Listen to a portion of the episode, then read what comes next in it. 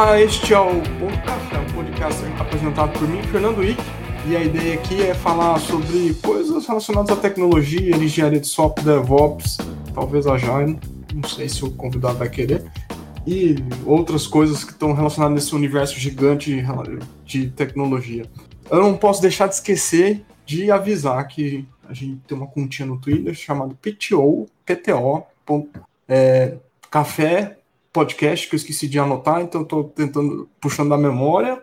E vamos ter, estamos lá no Twitter, oh, desculpa, estamos no Spotify, no Anchor, no Google Podcast, no iTunes e aí todos o Pocket Cash e os outros mais obtusos e obscuros. Bom, alguns dias atrás, ou semanas, dependendo, ou meses, dependendo quando você vai estar tá ouvindo, teve um debatezinho interessante lá no Twitter, na pequena bolha que me cerca, sobre monorepo, multirepo. E nesse, nesse debate também acabou acontecendo, entrando no meio uh, microlitos, ou desculpa, microserviços e monolitos. Eu também acho que tem microlitos. E, e aí, nesse debate, achei que valia a pena a gente bater um papo com o Fábio Pontes, que deu umas opiniões interessantes lá. É, eu conheço o Fábio Pontes de quando ele não mexia com tecnologia, ele mexia com outras coisas interessantes. E aí ele resolveu pivotar a carreira. Então, vou parar de falar aqui e deixar ele se apresentar. É, valeu, Ike. Então, na verdade, é a segunda pivotagem, né? Deixa eu contar para você que quando eu mexi com tecnologia, eu mexi no, com bit polido. Não era o bit lascado mais, mas já era o bit polido. Eu mexi com DBase 3 Plus, meu amigo. Oh. é, pois é, fazia aplicativo com DBase, peguei Clipper e tal. O que acontecia é que naquela época lá, no início dos anos 90 e tal, o ambiente era bizarramente tóxico. Assim, a, a gente hoje acha que é tóxico, é na verdade, mas naquele tempo era tóxico justificado, né? Tóxico né, sem vergonha de ser tóxico, entendeu? Então, e aí eu não curti mais trabalhar na, nessa área, é, pintou uma oportunidade para a TVE, né? E aí eu fui ser designer, eu né, videografista contextualiza, porque TVE, para muitos, não, eles não sabem o que, que é. é. Então, é verdade. TVE é era a TVE do governo federal, né? TV educativa. Televisão educativa, exatamente. Que é da Fundação Rocket, que era da Fundação Rocket Pinto, virou Associação de Comunicação Rocket Pinto, que é a, OS que me empregou durante 18 anos, né? É, e foi onde, trabalhando lá, que eu conheci o, o, o, o Wiki, e uma galera muito, muito, muito legal quando a gente fez as eleições de 2010. É, por acaso, em 2010, eu já estava fechando a faculdade de tecnologia, me formei em 2011. E aí, dentro da própria CEP, eu virei lá para parte de desenvolvimento lá dentro. É, e aí, é, acabou que eu cresci mais do que tinha espaço lá e fui embora. Mas demorei, viu? 18 anos, né? É, é tempo. É tempo, né? É. Mas eu já era o nerd do, eu já era o nerd do videografismo já. Então, eu, eu, primeiro eu era o chita do software livre, né? Eu tinha essa situação, né? Então, eu, eu, usava Blender, meus projetos, o pessoal me odiava, porque ninguém usava essas coisas, né? E aí o cara pegava, pô, o projeto do Flávio tá em Blender, ninguém consegue mexer nesse negócio. Então, era meio que assim. É, e mesmo, mesmo nos programas que tinham, eu automatizava tudo. Então, tinha o After Effects, o cara ia mexer no meu programa, tipo assim, eu, não, eu não usava keyframe muitas vezes, eu fazia função para fazer animação. E aí, os caras não sabiam para onde mexer, né? Por onde começar. Então, é, era, eu sempre fui meio, sempre fui nerd, assim, é a vida. Mas... E aí... Por que, que você decidiu mudar, assim, voltar, sair do grafismo? Então, cara, o que aconteceu foi o seguinte. A, a TVE ela era muito legal no início porque ela é, era, era flexível, né? Então você entregava, você tinha uma demanda e você tinha que entregar as demandas e era isso que te cobravam, sabe?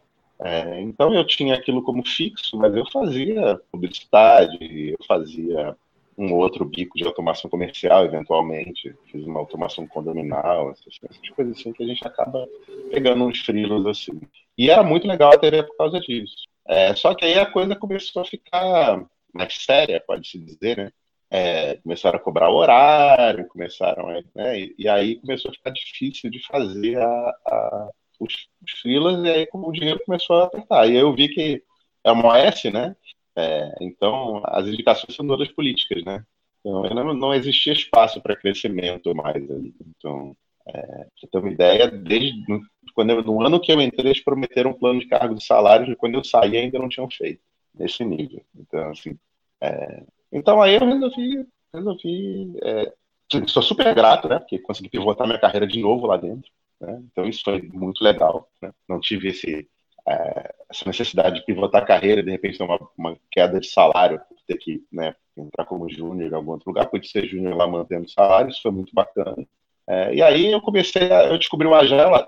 Na verdade, assim, é, eu conheci pessoas muito legais, muito boas, né, é, lá dentro. Então, tinha, tinha, tinha você, tinha o, o Petrilo, tinha o, o Core, né, é, e, e, e, outras pessoas também lá dentro da própria SERP, que eu aprendi, foi apresentado Agile lá dentro, né, então, aí comecei a ter mentalidade de produto de fato, sabe, comecei a ligar, né, o design, aí, é, Aí eu comecei a estudar, comecei a estudar Lean, comecei a estudar é, é, Lean Inception, comecei a estudar personas, desenvolvimento de produto e tal, e aí a coisa começou a fazer sentido. E lá dentro tem uma questão que é a seguinte, eu trabalho no back-end é, e, e, cliente interno, né? Então você aplica essas coisas, beleza, mas, cara, você não tem de verdade. Então, quando eu saí, o mais legal foi que, assim, eu fui pro, fui pro site blindado, né, que era uma, uma das startups compradas pela B2W, e o mais legal disso tudo é que meu produto estava na mão do cliente, eu recebia feedback de cliente. Cara, isso é a primeira vez que isso acontece com você na vida, é um negócio absolutamente sensacional. Tá?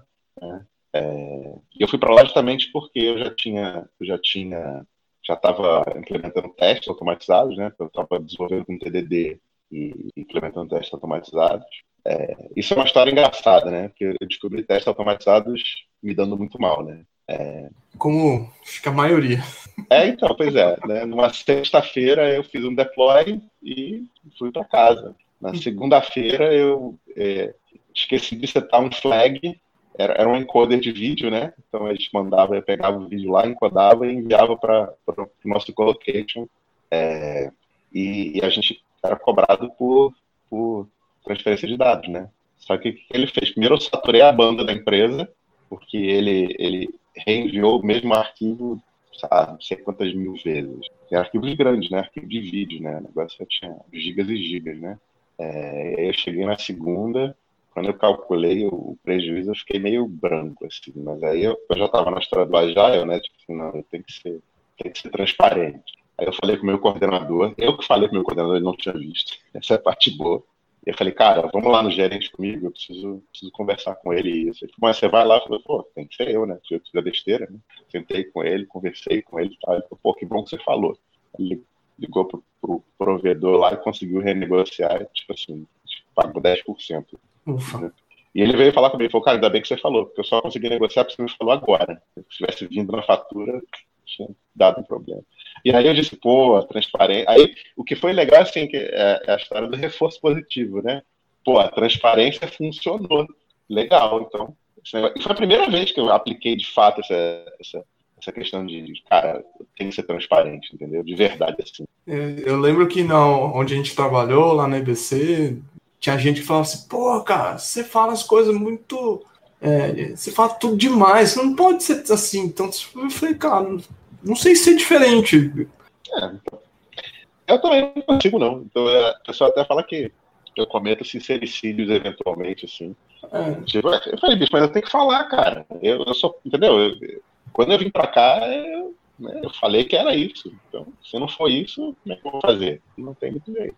É, e, e para mim sempre compensou, sabe? Em todos os níveis. Tanto com a chefia, quanto com quem, é, com, a, com a equipe e tal. Isso pra mim foi, foi muito legal. É, e eu acho que só me, só me angariou a simpatia, sabe? Então, eu, eu, acho que eu nunca não tenho. Nenhum dos lugares que eu passei, é, eu tenho antipatias, assim, tem pessoas que... Ah, fica tranquilo, tem. Não, alguém deve ter antipatias comigo, né? Eu estou dizendo, é, eu não, não gerei antipatias que eu digo, eu não, não. Das pessoas que trabalham diretamente. Assim, ah, assim, é, não, não te disseram. Pode ser, pode ser também, pode ser.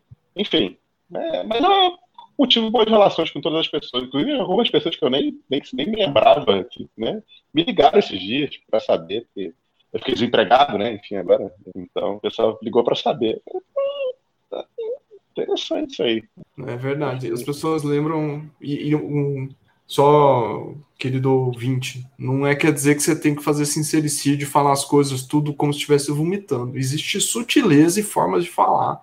Então, claro, Não, não sai vomitando. Momentos certos de falar também. Também. Muito bem. Não é que você vai, não é que você vai esconder nada, mas também não vai ficar metendo da ferida ali errado. Desculpa pelo motoboy, mas o pessoal tá com fome. É, TDD sempre tem um trade-off sobre como montar os testes, a, a, curva de aprendizado e o que testar.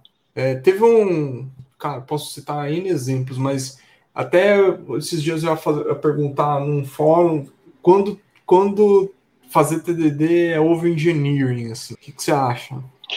Então, é, eu acho que é muito, é muito a ver do objetivo do TDD, né? A galera, a galera é, associa muito TDD com testes, né?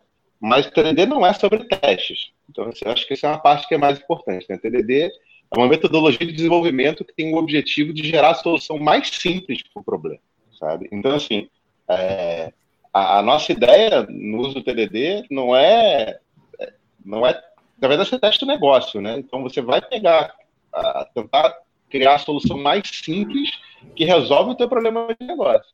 É porque nós somos desenvolvedores, né, cara? Então, desenvolvedor é o bicho que gosta de, de inventar roda 200 vezes, né? Então, é, uma das coisas que o TDD foi muito legal para mim foi justamente assim, é porque é uma disciplina, não é? Não adianta você fazer o TDD e você não, não, não buscar sempre o, o mínimo, sempre a refatoração, entendeu? Você é, tem que treinar, saca? A galera, ah, eu quero fazer TDD, pô, o cara não treinou, nunca fez um dojo, sabe? Nunca, nunca, nunca fez os catais, nenhum dos catais. Difícil você conseguir, entendeu? É difícil, não é um negócio fácil. Mas, cara, assim, o que eu posso dizer é que compensa e compensa muito, viu? dojo e kata, as pessoas têm muito medo de, de, de a maioria aqui tem, tem receio de receber uma crítica muito dura. Eu, não sou um, grande desenvolvedor, mas todas as vezes que eu contribuí para projetos ou, e vi as interações, as pessoas, quando você está num projeto saudável, que tem um bom código de conduta e as pessoas estão aderem a ele, cara, você tem um problema, eles vão lá e vão dizer na lata, assim, ó, isso aqui tá ruim, isso aqui tá errado, isso aqui precisa mudar, olha em tal lugar. E quando uma pessoa começa a li lidar com esse tipo de coisa, ela não, não. Um ela não sabe receber bem feedback desse tipo, outro ela não sabe dar feedback desse tipo, é, sem ser parecer agressivo.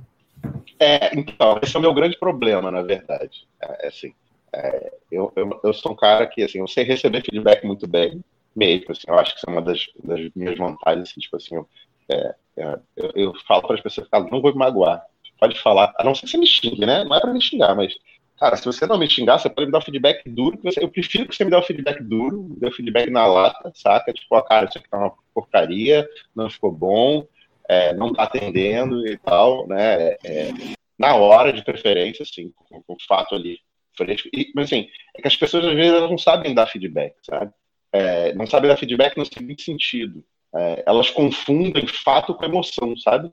Então, assim, beleza, ok. Você, eu acho que é, se você tem assim, um fato emocional, beleza, você pode estar me dando feedback de como eu me comportei, saca? E, cara, pô, você se comportou de uma forma horrível, você me fez me sentir mal, você me fez. Entendeu? Beleza, é um feedback totalmente válido, entendeu? É, é, mas aí é uma questão de um fato emocional. O problema é quando as pessoas não sabem o fato, né? e te dão feedback porque eles antipatizaram com você por algum motivo, sabe? É, e assim, eu sou, eu sou um cara que é já fiz umas Mesoaméricas, assim, tipo, é, fui facilitar o terceiro dia de um CSD e era um mock programming, né? É, e aí os caras abriram o código deles, né? Meu amigo, que código desgracento de ruim, nossa senhora, mas era desgracento. E eu falei que era desgracento de ruim, todo mundo ficou, né, pistola comigo, assim, no primeiro momento. E foi, uma, foi muito ruim mesmo, assim, porque o negócio não andou por motivos óbvios, né? É, e na hora eu tava tão, tão, sei lá, pilhado, eu adoro programar, né? Eu adoro refatorar. E eu tava justamente, o que eu tava aplicando era, era, o, era o, o livro lá do Michael Feathers, né? Não sei se você conhece o Dealing with Dealing Effective with Legacy Code, né? Lidando eficazmente. Não sei a tradução exatamente. Eu, eu, só eu prefiro ler inglês porque, cara, eu não sei a tradução traumatizado. eu sou traumatizado com tradução de livro técnico. Pra, é, e aí eu tava tentando ensinar para ele, tipo, é legal que o Michael Feathers te dá um, um algoritmozinho de cinco passos, tá? Tipo assim, ó, vamos identificar. E aí os caras me abrem um método, tá? Que tinha 17 dependências instanciadas dentro do método. Ai, meu Deus, que desgraça. Como é que a gente vai resolver isso? Já querem ser Sharp ainda. Então, você já imagina. Uh... E aí o pessoal ficou pistola comigo, com razão. É... E eu peguei o feedback de terceiros, né? Tipo assim, a galera lá da, da, da consultoria veio falar comigo e falou, cara, ó, falei, sério, sério. Bom, tem uma coisa a fazer, né? É, chamei cada um para a ano e me desculpei, cara. Deixa eu falar. Falei, cara, me desculpa. Foi inadmissível que eu fiz, saca? Totalmente inadmissível, me desculpa. Não era essa relação. É, é, e vamos tentar começar do zero. Se você puder me dar um feedback, me, me ajudar a melhorar e tal. Tá? E eu acho que eu consegui consertar a relação com essas pessoas depois, sabe? É, mas é assim, é, tipo, é, tem, que ser, tem que ser dessa forma, sabe? Tipo assim, você tem que estar aberto a dizer assim, cara, eu estou, posso estar errado, sabe? Eu posso ter feito besteira. Sabe? Senão não adianta, feedback pra quê? Cara? Se eu tô certo sempre, pra que eu vou ter feedback? Não, é, não, não, tem, não tem, não faz sentido. E acho que esse é um dos, talvez seja um dos maiores problemas e também é, as pessoas não precisam ficar bitoladas procurando fazer cobertura de 100%. Então, ela, é, uma das coisas que eu aprendi é o seguinte, em relação a isso, e, e, e lidando com essas bases de código muito, muito atravessadas, é o seguinte, cara, o que importa é que amanhã o teu código esteja mais legal do que hoje, sabe? É isso que importa, é que você mude a cabeça, assim, e você, quando você for mexer no seu código, você deixa um pouquinho mais arrumado. Tipo a regra do escoteiro, né? Tipo assim, deixa o teu acampamento mais, mais arrumado do que você, deixa, do que você pegou, entendeu? É, e eu acho que, cara, isso faz maravilhas, bicho. É, é, é bom ver a história do Kaizen, saca? Tipo, faz um, um passinho de cada vez, saca? Melhora aqui um pouquinho, melhora ali um pouquinho. Quando você vai ver, a parada tá arrumada. É, não é, ó, temos que arrumar tudo de uma vez. Isso não funciona. Isso não funciona. E eu era. Eu, eu, eu, sempre fui muito purista, né? E para eu aprender isso foi difícil, tá? Então, é uma, uma história de consultoria. Eu cheguei numa base de código e tinha 600 branches. Eu, no pré-commit, eu botei escrito que apagava todas as branches com 30, mais de 30 dias. No primeiro commit, remoto é local, local é remoto, tá? É, no primeiro commit que alguém fez, depois que fez, fez o checkout de novo, né? Fizeram, fizeram o pull, pegaram o script, né? Primeiro commit que alguém fez, rodaram 400 e poucas branches. Nossa, ninguém ficou pistola. Eu falei, cara, desculpa, você não vai mais usar esse código. Eu, cara, não, mas é um negócio que eu tinha fechado. Eu quanto tempo você vai demorar para mergear esse código? Bicho, aí a gente sentou teve uma discussão. E eles, no final das contas, a gente pegou o histórico, né? E eles viram que realmente, cara, o tempo que demora para pegar um de 30 dias é mais fácil fazer um novo. Eu falei, não é? Então. E aí eu fiquei fã do Trunk Based Development, né? Porque é, vamos, vamos diminuir a dor da, da da integração, né? É, Chunk-based Development é um, segundo as referências que estão lá na Accelerate da Nicole Foss Green, é, é um dos melhores métodos, dá trabalho, mas o resultado final para todo, do, tanto do processo de, de engenharia de software, de produção até o produto, cara, é muito superior. É, eu, eu uso um híbrido disso, né? É, eu não uso trunk-based de uma forma geral, não eu, eu assim, até porque trunk based só com master, às vezes você não nem pode, né? Por questões regulatórias. É, você, você é obrigado a ter um ambiente de homologação, você tem que homologar, sabe? É, então, às vezes a gente faz, às vezes que eu passei por isso, a minha proposta sempre foi tipo environment branch, saca? E, e release pelo tag, sabe? Então, assim, você, você desenvolve no, no, na branch de, de ODML, no trunk mesmo, sabe? Naquela branch, todo mundo desenvolve ali, e, e, e, é continuous deployment para homologação, sabe? Tipo assim, comitou ali. Tá. O que você está tá dizendo é que a, a trunk, ou no, o GitHub vai mudar de nome, mas por enquanto ainda é master. Master, né? É... Na verdade, não, é, tinha uma master e uma develop, a gente desenvolvia na develop, todo mundo na, naquela branch, sem tirar branch, sem tirar feature branch, sem nada, é, integrava todo o commit, todo push, né? Integrava todo push. E a gente ia fazendo release, é, o, o, o release, na verdade, a gente, a gente mergeava para master, e quando tagueava na master, fazia o release para produção. Sabe? É, tipo, de um jeito que tinha que ter um ambiente de homologação, você tinha que ter. Não, mas tudo bem. É o, o ponto é que a, a, fonte da verdade é uma só. Então, Isso, todo, exatamente. exatamente é todo mundo que vai começar a desenvolver uma nova funcionalidade ou corrigir uma, vai fazer o, o a, a, nova branch baseada naque, naquela, naquela fonte da verdade. É isso. Exatamente. exatamente. É, é Integra todo dia e todos os testes fora. E, tem até uma coisa que é questionável que essa empresa particularmente fez, que é quando falhava a integração, é, a foto do profile do rapaz ou da rapariga que fez o commit ficava estampado em todos os monitores. Isso era um pouquinho questionável. É... Assim, eu falava pra galera, falei, gente, isso não é legal, não. É... Até porque é um processo de aprendizado, né, cara? É, mas é porque o era bem, bem torto, viu? Era bem torto. Então, é... Mas enfim, eles melhoraram. O que importa é que assim, a gente conseguiu que sair melhor do que do que do que, é, do que chegou lá, do que a gente chegou lá. Isso, isso, é, isso foi bacana. E aí a gente chegou no ponto inicial de, motivado desse podcast. É, como é que você quer responder primeiro ou debater melhor? Debater monorepo, multirepo ou, ou monolito, microlito e microserviço? É, eu acho que eu acho que eu acho que as, as discussões são ligadas. Né? É, o que, que, que, acontece muito é que assim existe um dogma tipo assim que cada serviço é um repositório, tá? É, que é um dogma que eu que eu assinava também antigamente. Eu acreditava que cada serviço era um repositório.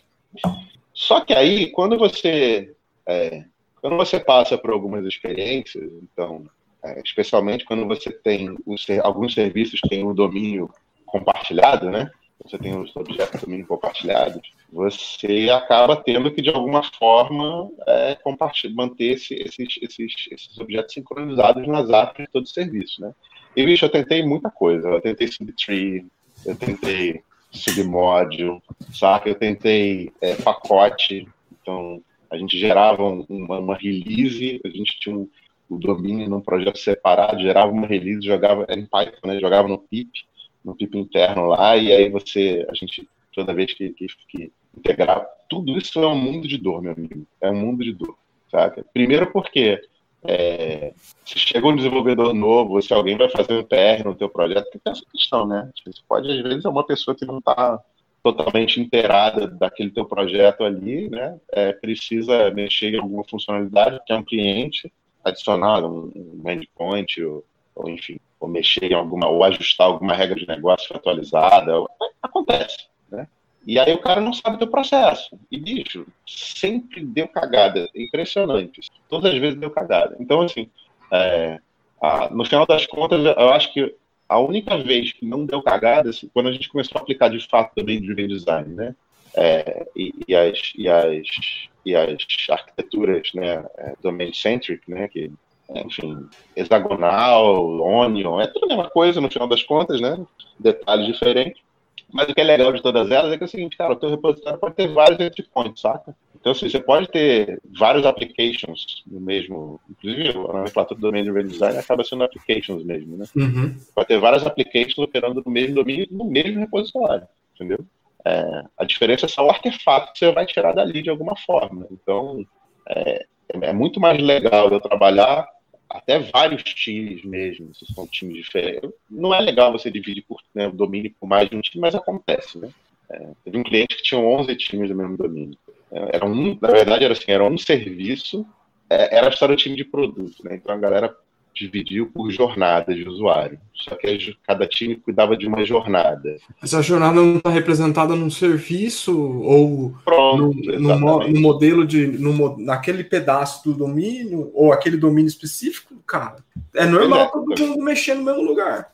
É, e aí eles tinham um esquema de branches, PR, é, eles tinham um processo de muito mega complicado. É, é, enfim, aí os arquitetos é, tinham, tinham um departamento de arquitetura, um departamento de infra, e um departamento de desenvolvimento, então eram pessoas completamente separadas. Os arquitetos, acho que os arquitetos eram, eram acho que eles desenvolviam há, há décadas, sabe? Tipo assim, os caras vinham e diziam, não, você vai fazer isso assim agora. É, a ponto dos caras é, é chegarem já com a estrutura de, de, de diretórios de serviços montada, sabe, para os desenvolvedores. Então agora você vai né, preencher lacunas aqui. É, é, e aí era muito complicado, eles, eles demoraram muito, sabe? Mas eu acho que depois que, que, que, que a gente começou, eu, eu, saí no meio desse processo, na verdade, é, e o pessoal que ficou depois me disse que eles conseguiram levar adiante, sabe? Conseguiram, conseguiram é, estabilizar isso e fazer a coisa funcionar. É, como, né? Então, começaram a aplicar também game design, começaram a separar os, os times por domínio, organizar de uma forma mais racional. Porque é, às vezes é muito complicado por exemplo, a galera que é, que é produteira, produteira mesmo, é, não tem visão necessariamente dos, dos, desafios técnicos que você tem para implementar determinada coisa. É, e a gente tem uma tendência muito grande hoje a, a, a ditar, o que a gente chama de ditadura do negócio, né? Que é assim, cara, eu vou fazer um negócio sem ligar para os aspectos técnicos. Aí você gera um mundo de vida técnica, é, você exige um lead time sempre muito baixo, mas você não dá voz para o time, o time está sempre, né? É, e aí acaba tendo todo esse tipo de disfunção. Cara, é, é outro mundo de dor. Né? É porque o pessoal de. Vamos. As pessoas de que pensam, que pensam em produto e elas estão pensando muito no time to market, no lead time, e etc. É, elas esquecem que ela, ou elas não sabem que estão lidando com um processo de construção que é abstrato. E aí, um, todo o processo de construção abstrato as pessoas, a equipe que está desenvolvendo, criando isso, ela não pode ficar 100% trabalhando, ela tem que ter ociosidade. No sentido. Exatamente. E aí, o que acontece é que normalmente a, a consequência, o produto, a entrega ou o valor, ele acaba sendo menor, porque você está entregando um produto pior. Uhum. É, é, então, é, isso, isso, tem muito a ver também, isso é uma coisa que é, eu sempre tento passar para a galera, assim, quando eu faço, quando eu for fazer palestra e tal, inclusive tem que mudar os nomes das palestras agora que eu, eu anulei o autor principal, que, eu, que, era, que era o meu guru, não é mais. Porque... Ele só provou que é humano, nós estamos falando do Uncle Bob. É, então, mas é porque o nível de, o nível, cara, eu já estava assim, mas eu estava dando aquele, né, aquela coisa, tipo, não, beleza não, tudo de... bem, cara. Não é só ele. Vixe, cara. Tem muita ah, gente aí que é... Ah, com certeza. Mas aí meio que, meio que assim, eu não vou, não quero, não, não tô mais, não tô mais divulgando. Inclusive, eu tinha uma palestra que chama Clean Code em Python, né? Clean Code com Python. E é, eu tenho que agora mudar o nome da, da tarefa. Mas tem uma coisa que eu falo que não é não tem a ver com o Uncle necessariamente, né? embora o Uncle Bob seja um dos signatários do Manifesto Ágil. E ali tem um monte de gente, naqueles signatários ali tem um monte de gente né, de caráter questionável, né? Não é uhum. é só, né? Enfim. Uhum.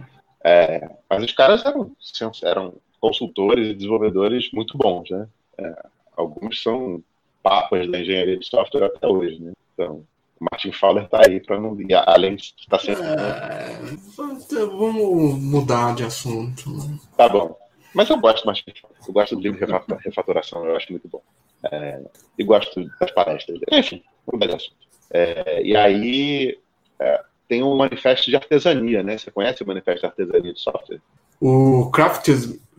Craftsmanship, é, software craftsmanship. Conheço.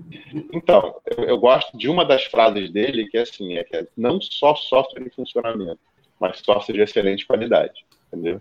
Que é, é assim, cara, a gente tem que conseguir é, nós somos profissionais, né? Então, é, é, eu, acho, eu acho que esse, esse pedaço de discurso eu acho que é um pedaço interessante, sabe? Tipo assim, nós somos profissionais. O profissional, ele tenta evoluir, né? Dentro da... Dentro da é, o tempo todo dentro da... Dentro da arte, sei lá, não sei dizer. É, não sou fã da parte disciplina. da arte, mas acho que é isso, disciplina. É, e, e, e, e eu acho que, assim, a gente a, a gente tem que ver sempre o resultado do trabalho. A gente está evoluindo, se nosso trabalho tem um resultado melhor, né? É, e, eu acho que nesse ponto o nosso melhor resultado é justamente entregar um software que funciona bem, entrega de fato aquilo que, que, que a, gente, que, que, a gente gostaria que entregasse, que a, a, é, ou, ou, que na verdade que atende o negócio da melhor forma que a gente consiga entregar, né? É, porque no final das contas a gente está atendendo negócio, né? O software não é um fim, sim, é, né? E aí eu, eu tive um, uma área cliente na, em outra, numa empresa que eu trabalhei que eles, eles falam assim, cara, é legal trabalhar com você porque você topa tudo. Assim, não é que eu topo tudo. A gente vê a necessidade do negócio e a gente vê o que consegue entregar. Mas também tem que olhar para o lado e dizer, olha assim, hum, quanta coisa eu vou deixar para trás. Porque lá na frente isso vai voltar, pra, vai voltar. E aí, no processo, assim, ó, lembra que eu tinha comentado que ia acontecer? Aconteceu.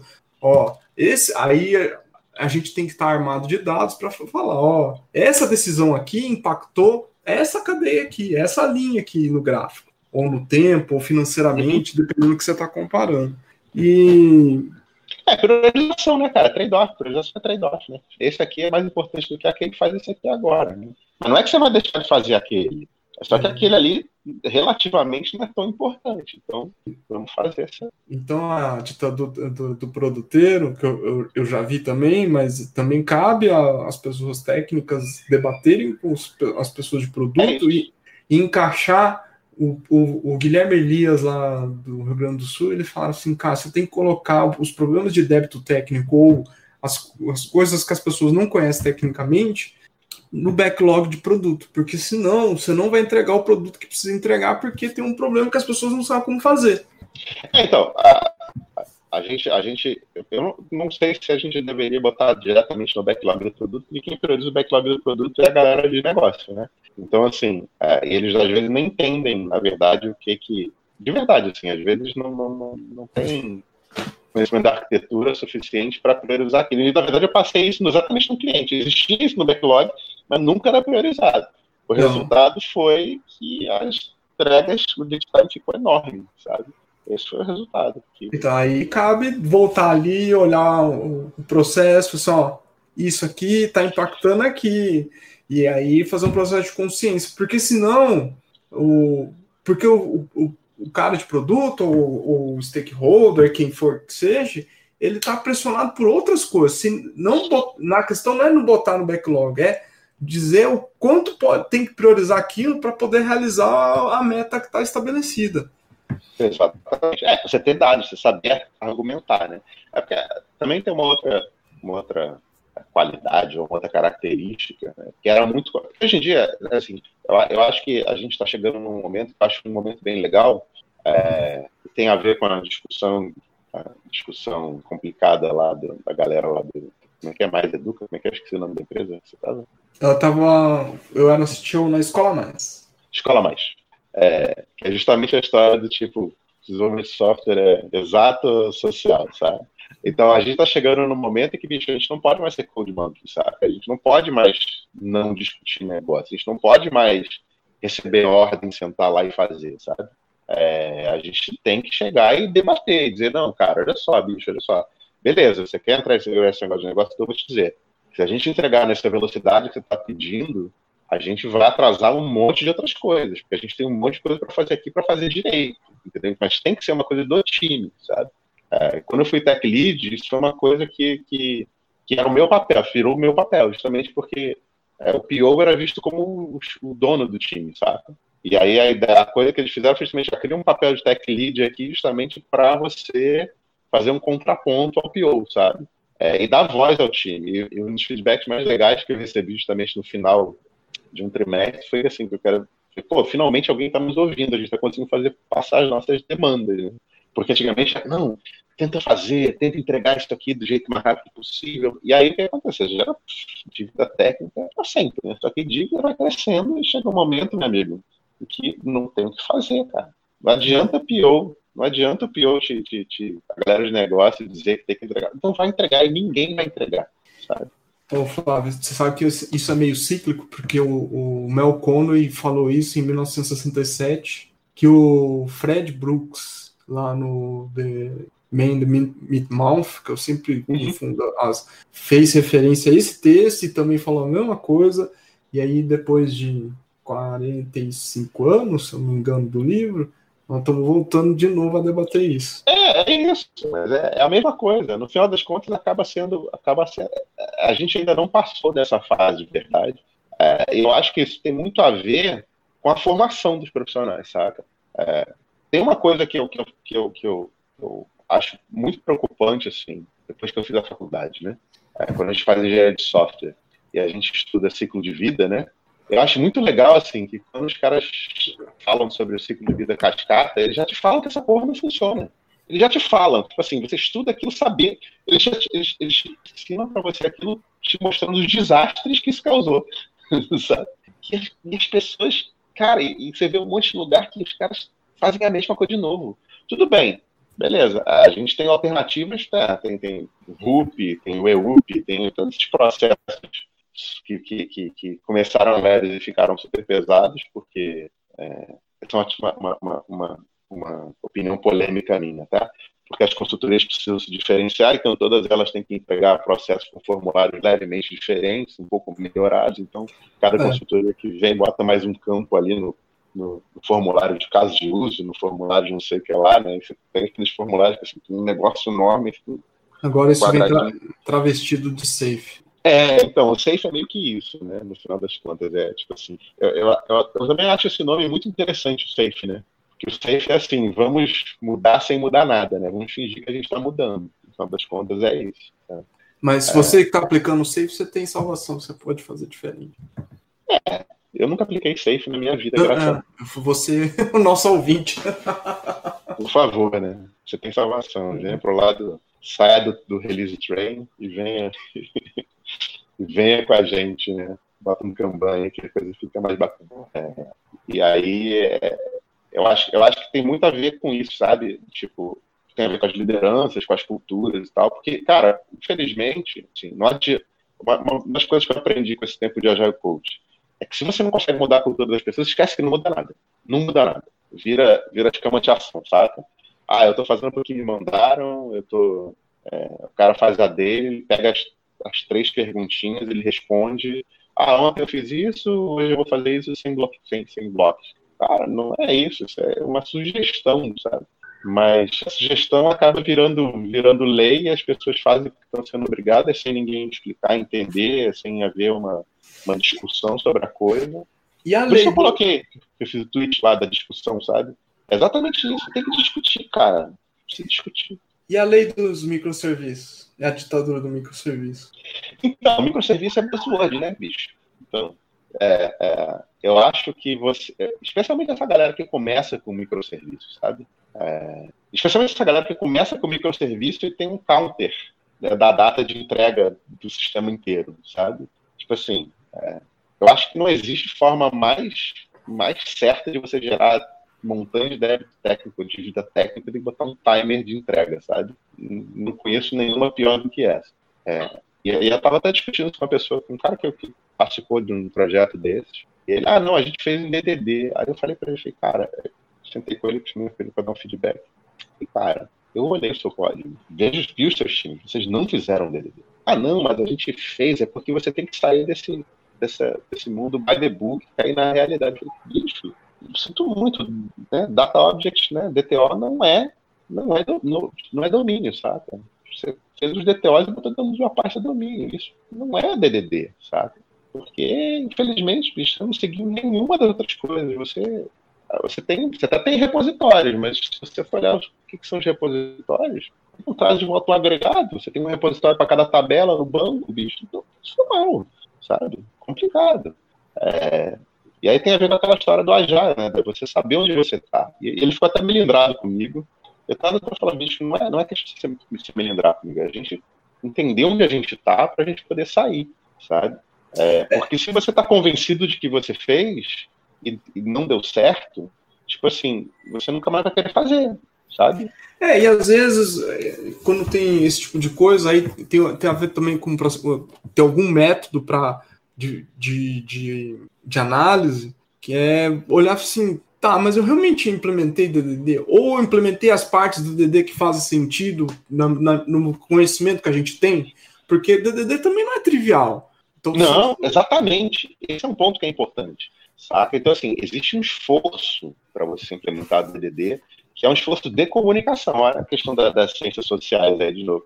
Só que o que acontecia, é, e isso é uma parada que eu acho que até uma, uma, uma, uma história né, é, para a gente ter cautela, que é o seguinte, bicho, DDD é sobre comunicação. Não adianta você chegar, ah, fizemos tudo em DDD. Você pega um desenvolvedor, bota ele no, no time, ou, ou, na verdade, nesse caso, nem botar no time, né? Você pegava e dava um serviço para o cara, que acabou de entrar, toma um serviço aí, se vira. Não vai sair, acabou, entendeu? Morreu, entendeu?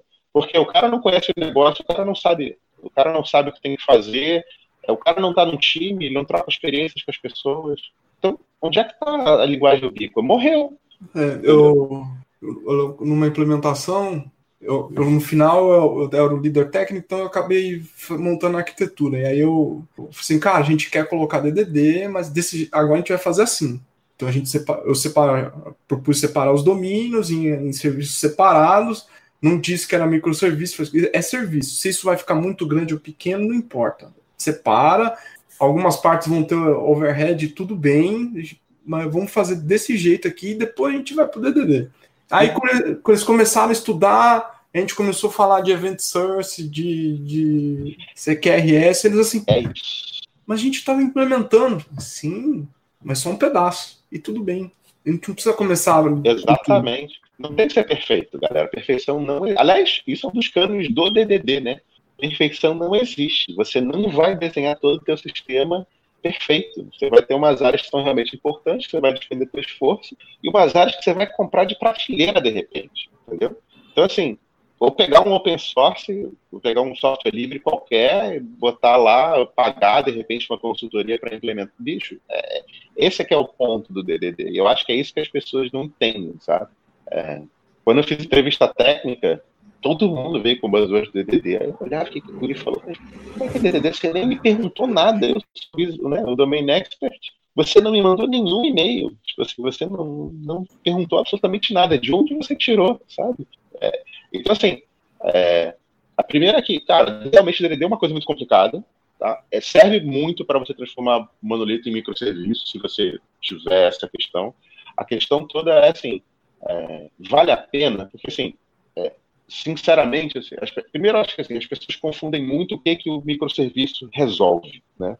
Então, assim, ah, resolve o deploy. Não, beleza, o deploy é uma das coisas que ajuda a resolver o que o microserviço resolve, né? Que é a escalabilidade granular, saca? Então, então, e aí eu acho que o case maior disso aí é justamente o Airbnb, né? Cresceu, pô, pegou e um, um, um monolito em, em, Ruby on Rails, sabe? E chega um momento que aquela porcaria não escalada. O que eles vão fazer? Bom, vão começar a tirar pedaço aqui para se escalar.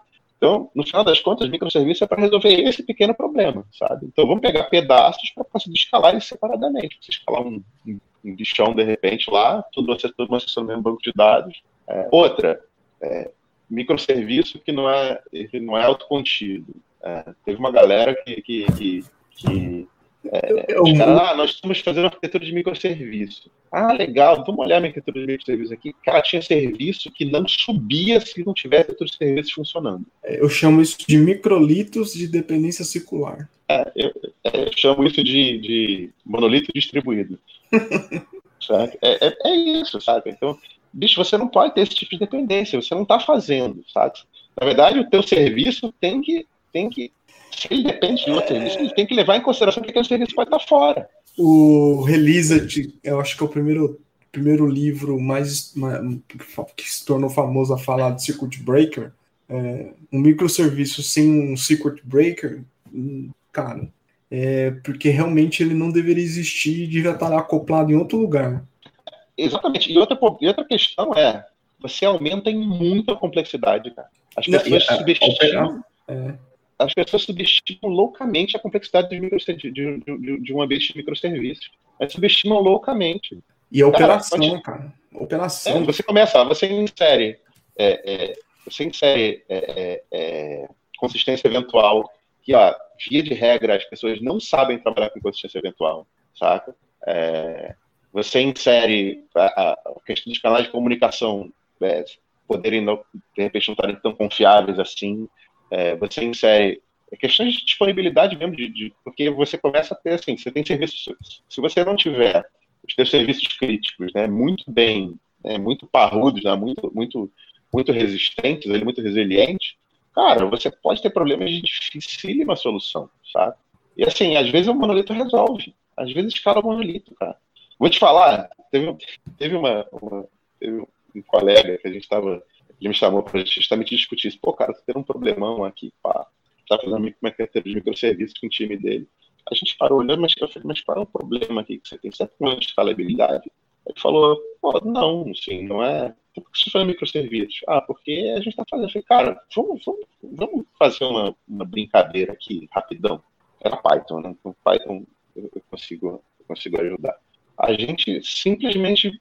Era, era, eram vários microserviços em Django, né? Que é uma coisa questionável. Mas o Django tem uma vantagem, né? Então, você pegar as pastas da aplicação, botar todas na mesma e acertar os URLs lá, tá, os modos já estão todos armados ali, beleza, a gente juntou tudo e tacou num Bitstalk. Ah, funcionou, beleza. no final das contas, ele só precisava de um monolito, sabe? Ele só precisava daquilo, ele não precisava de nada. Não, não, não tinha problema nenhum de escalabilidade. É, é ele nem olhou a parte de observability, que é pegar os logs, pegar as métricas de aplicação, pegar as métricas de sistema operacional, correlacionar tudo. E é... que, Cara, era uma equipe de três guris numa startup, filho. Não, tinha... não, não, não, tem necessidade de fazer isso, né? É, os caras não sabiam nem se o negócio ia, ia, ia decolar, saca? Eles ainda estavam na, na fase de experimentação, entendeu? Correndo atrás de capital de risco para ver se conseguia, se conseguia ah, não. Aí é alavancar. Esse é, mas é, é, a gurizada estava já com a cabeça, microserviço, microserviço. Pegar um projeto Greenfield, microserviço. Precisa fazer o que o pessoal está fazendo. Então, eu acho que esse é um ponto que é, que é fundamental, importante, e que tem justamente a ver com essa questão do, do, do voltando, né, ao monorepo, né, é, que é justamente isso, cara. Eu acho que a gente tem que escolher sempre Sinceramente, assim. A gente tem que escolher sempre o processo que roda mais fácil sozinho, sabe? É, o que a gente tem que tomar menos decisões. Toda decisão que você toma, você tem a possibilidade de inserir um erro é, no, no, no, no, fluxo, e esse erro você pode descobrir daqui a uma semana, duas semanas, sabe? É, por exemplo, é, existe uma galera que, que, o pessoal gosta muito de Gitflow, mas tem uma turma que modifica o Gitflow, né? É, e aí eu falei assim, mas como assim? Basicamente, é, assim, o cara abriu a branch de release e, essa branch ela ia para produção sem ter sido mediada na master. Ah, percebeu o problema, né? Uhum. O que acontecia é que às vezes via outra release ia para master e esse código aqui se perdia. E, e, e aí, tipo assim, é, é aquela decisão. Ah, mas aí, aí você discutir com a galera, especialmente com, com, o gerente lá, ele fala: não, é só os caras olharem para ver se tem uma release. Percebe o que eu, tava, que eu tô falando? Tipo assim, o cara não tem que tomar essa decisão, porque ele vai errar. Nós somos seres humanos, entendeu? A gente tem que assumir que o processo vai falhar. Então, tem que diminuir a quantidade de falha, de, de pontos de falha, entendeu? É, e daí a história do monorepo, do, do monorepo, porque o monorepo diminui a quantidade de falhas, diminui a possibilidade do cara pegar uma subtree é, é, e não enviar de volta, por exemplo, que é um dos defeitos do subtree, né? É justamente o que dá trabalho é diferente né, dos submóveis. Eu estou falando isso para você, mas você sabe, mas de repente para o ouvinte não sabe, né? Uhum, uhum. A, a, grande diferença entre os submódulos próximo trees é, é, é, é, quando você tem que tomar ação de sincronização, entendeu? Sim. Então, nas subtrees, você tem que tomar ação de sincronização para voltar para o repositório. Então, quando você modifica uma subtree, você tem que entrar na subtree e você tem que fazer um comando. Aliás, tem bem grande né, do, do, do Git, para você re reenviar aquela subtree para o repositório, para o remote, né, para o origin dele. E no submódulo, não. O submódulo que você tem que se preocupar é na hora que você clona, na hora que você faz o, o pool, você tem que se preocupar em fazer o pool no submódulo também, entendeu? E, cara, via de regra as pessoas esquecem, sabe? Em algum momento alguém vai esquecer, em algum momento alguém vai sobrescrever, em algum momento alguém vai gerar um problema. É, e é um mundo de bicho. E, e às vezes você só vai ver esse problema lá na frente, ainda mais se você tem branch que, que, que, que tem vida longa, sabe? É, quando você trabalha com branch, então, cara, submódulos, nossa senhora, é, é, um mundo de dor muito grande. Você tem branch que tá, funciona com esse submódulo, não funciona com outra versão do submódulo. Que você aponta, né? Quando você pega o submódulo, você aponta para um commit específico. Uhum.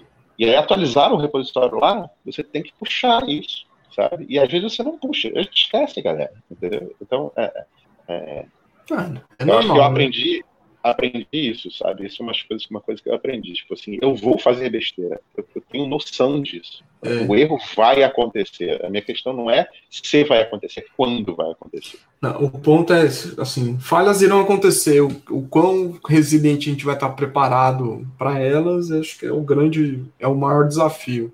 É, por isso que o time de sustentação, né? Eu não gosto de time de sustentação, mas é uma coisa que existe. Eu particularmente não gostaria de participar, mas são coisas que existem. A, a métrica mais importante acaba sendo não é nem o, M, o M, é, MTBF, né? Time Between Phases, é, é, o Mean Time to Recovery, né? o MTTR. É. Que é isso. Você vai, vai acontecer. Quanto tempo você se recupera? É isso aí. É o que eu sempre falo. Inclusive, eu falava lá na IBC, cara. Os caras ficavam enlouquecidos comigo. É, mas é, é a história, né? Que a gente tem que a gente tem que ser profissional, né? É. Não, mas faz parte. O meu caro, sempre pergunto para pessoas de engenharia de software que passam por aqui se programar é só programar. Programar é só programar. É, eu acho que programar, acho que a, men a menor parte de desenvolver, né, é programar, entendeu?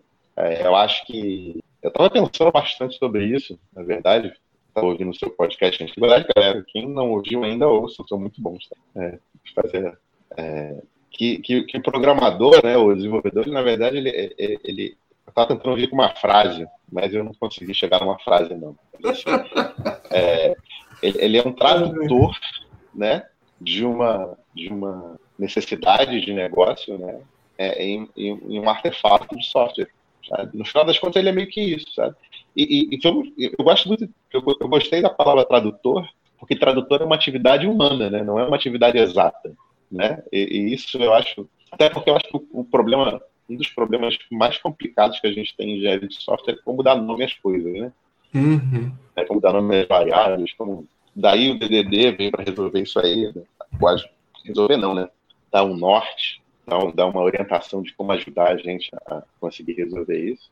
É, e eu, eu, eu para mim, eu, eu, sei que o debate é, é, é longo, é difícil, de difícil consenso. Eu não sei nunca se vai ter consenso, mas para mim eu não tenho dúvidas. Para mim, desenvolver software é uma atividade humana, não é uma atividade exata.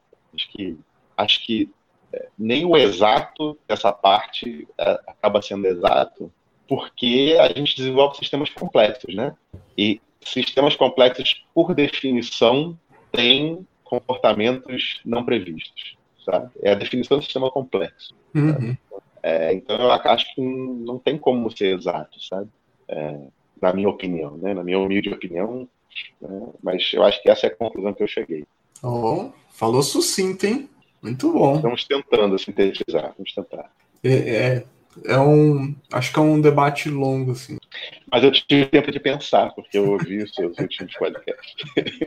Fez dever de casa, né, cara? É, então. E para você, como você vai. Você, atualmente você está desempregado, mas logo você vai arrumar um trabalho e aí vai chegar numa equipe nova, vamos supor que, ou melhor, vai construir uma equipe do zero?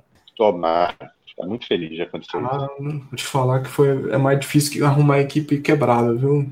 Mas é, uma equipe do zero, que práticas você pensaria assim, em engenharia de software no, no dia 2? Que o dia 1 um é todo dia mundo.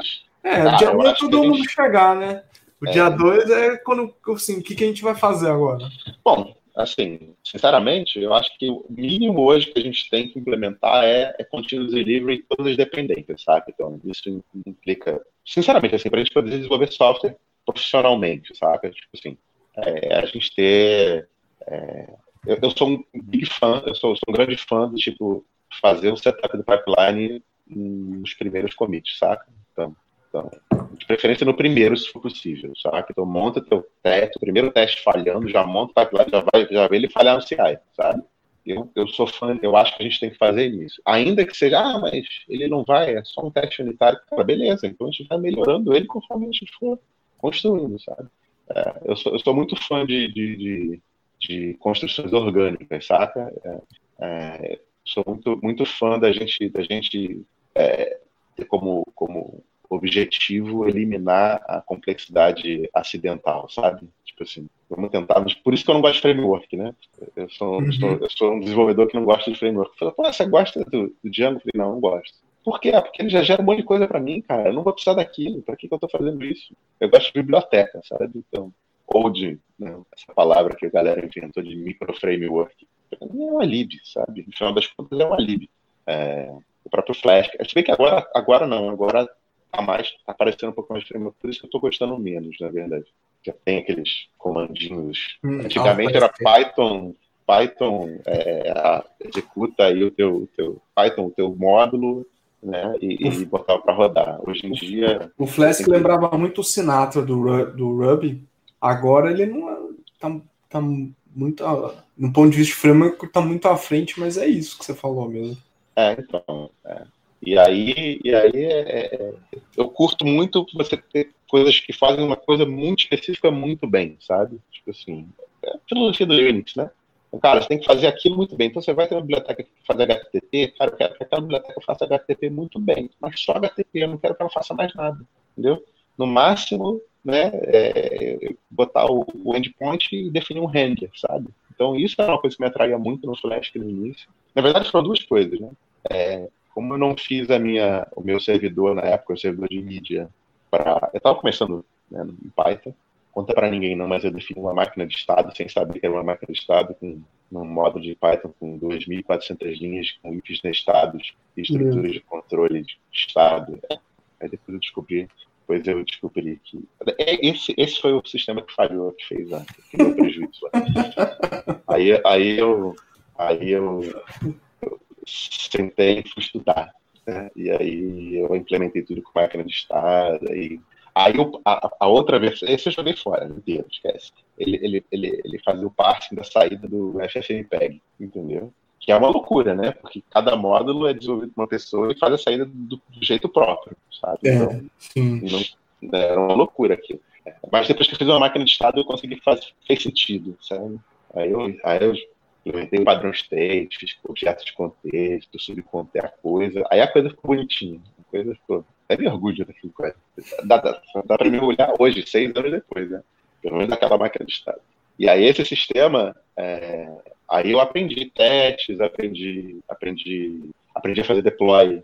É, o deploy era semi-automático, né, na verdade. Uhum. Então, é, é, já era uma infraestrutura imutável, por assim dizer, porque eu, eu, eu derrubava a máquina virtual, destruía a máquina virtual e criava uma nova toda vez. Eu tinha um scriptzinho que a, eles usavam, acho que era, já era o vSphere, não, qual era o anterior do, do vSphere? Do, do, Putz, não. Do vCenter, eu acho, algo assim. É, então, ele já tinha uma API, já dava para chamar essa API, e eu já conseguia fazer. Eu não, não, a gente não tinha pipeline de CI, mas eu fazia, eu fazia o deploy da minha máquina, eu fazia isso. Eu derrubava, eu fazia o commit, e aí eu derrubava a máquina virtual, tinha um script, derrubava a máquina virtual, criava uma nova, tá? E chamava um, e botava um script para executar nos serviços. Na verdade, o script, enfim, a gente aprende, né? Na verdade, eu, tinha uma imagem que levantava a, a, uma imagem já irrigada, por assim dizer, que levantava, então já tinha um arquivinho lá já ia no, no, no repositório, baixava tudo,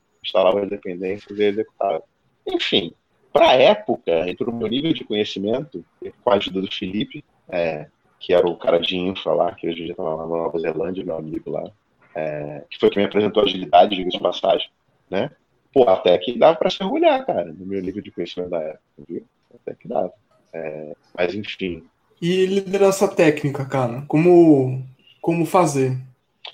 Então, cara, liderança técnica eu acho que, que sinceramente, assim, tá? como é que eu acredito? Eu acho que você tem que, você tem que mentorar o time, tá? Isso eu acho que não tem jeito, tá?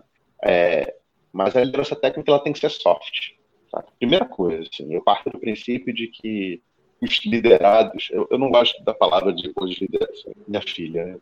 A Os liderados, eles, eu não gosto dessa palavra, eles são pessoas que eu, eu, entendo que eles são, especialmente se você entra no time quando o time já existe, né? Uhum. É, são eles que dominam o processo. Eu não domino nada. Estou chegando agora, não domino nada. Eu tenho uma ideia do que tem que fazer, do que, que eu acho que tem que fazer, mas é uma ideia que em geral vem do diretor, do meu chefe, que, ah, que tem uma ideia mais torta ainda, de repente, das coisas, né? Uhum.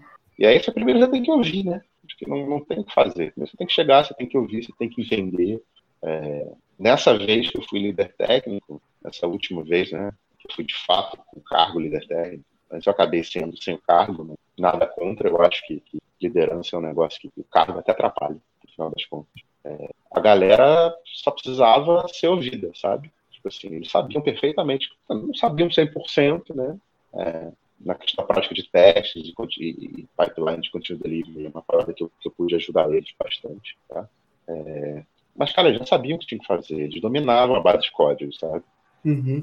Eles sabiam o que, que precisava fazer, sabiam quais eram os pontos de, de, de, de melhoria, já tinha tudo pronto, já sabiam, só que eles nunca conseguiam fazer, porque existia uma, uma uma demanda muito forte do negócio para que eles entregassem as coisas muito rápido. E eles nunca conseguiam parar para fazer a solução que eles que dava um pouco mais de trabalho, mas que resolveu o problema. E aí, é, ouvindo eles, eu entendi isso e, e aí a, a minha orientação foi para eles, não, olha só, galera, agora vocês vão resolver o problema definitivo, sempre. Ah, mas vai, o PO vai pedir para adiantar, falando, mas vocês vão dizer que não pode.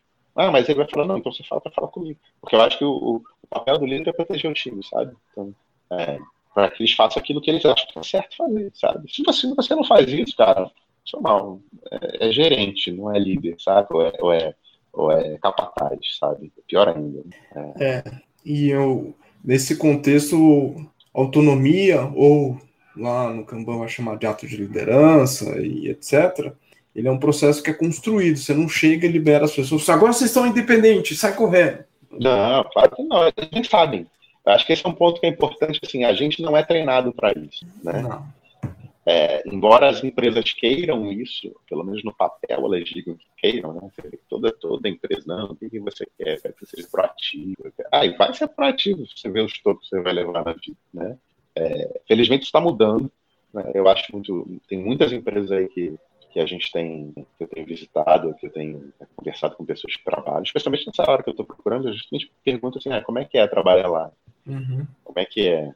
Como é que é autonomia e tal? Você consegue, você tem voz, você, você tem. Eles, eles enchem o saco de você cumprir horário, horário flexível. Isso, isso já é. Se o cara enche o saco com horário e você não está é, você tem, se você está ligado à bolsa de valor, a B3, por exemplo, você tem que meio que estar tá mais ou menos no horário ali da B3, né? Não tem muito jeito. Especialmente o tipo de infra, né? Mas se você não tem isso, cara, o cara vai te encher o saco com horário, sabe? É, é, o tipo da coisa que né, é, é deletéria no final das contas. Eu, por exemplo, é, quando eu trabalhei na B2W, cara, eu dormia à tarde. Eu estava no trabalho, tinha um cantinho ali. Depois do almoço eu sempre tenho sono, né? Minha filha dorme pouco, e filho que dorme pouco, os pais dormem pouco, né? Sim, sei como é. é. E aí, cara, eu me encostava no canto ali de tarde e eles não me enchiam o saco absolutamente, entendeu? Meu diretor era um cara super. Ele falava: não, vai lá, descansa lá, relaxa, dorme lá por 20, 20 minutos, depois volta aqui e vem. Né? Não adianta nada você ficar aqui batendo cabeça, não vai produzir nada mesmo. Né? Mas tem uma galera que não, você tem que estar na sua, tem que estar na sua mesa e tal.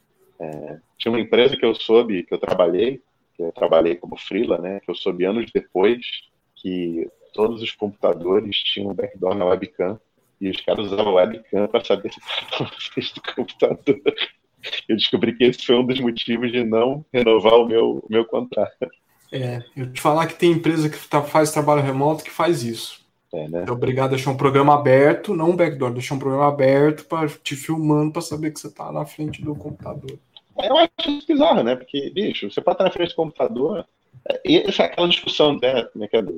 Eu nunca sei os nomes dos autores, que bom que você guarda a referência. É a boa velha discussão do Homem-Hora, do mítico Homem-Hora, né? Bicho, não tem jeito. Eu não vou estar produzindo bem se eu não estou bem. Não. É, muito bom. Flávio, suas considerações curtinhas finais e a dica. A dica. considerações finais, né? Então, galera, então, eu acho que do, do final é. Eu acho que eu já falei no meio, é assim, cara, escolhe o caminho de menor complexidade, bicho, sempre, assim, sempre que usa aquela complexidade que te serve, sabe? Se você começa a servir a complexidade, ou servir o processo, se o processo é muito trabalhoso, tenta mudar isso de alguma forma, se for possível, é, e, e, eu vou ser até um pouco radical. Assim. A gente está num momento que a gente precisa aproveitar que é o momento que a tecnologia, é isso que a gente faz, né, de desenvolver software de, de infra e tal, especialmente a galera que, que já, já pegou automação, já pegou DevOps aí, o espírito do DevOps é, já está buscando isso, está em alta, bicho, muda, que não, não falta empresa. É, eu não sei se eu cheguei a comentar durante, acho que eu comentei, eu fiquei 18 anos na mesma empresa, bicho. Uhum.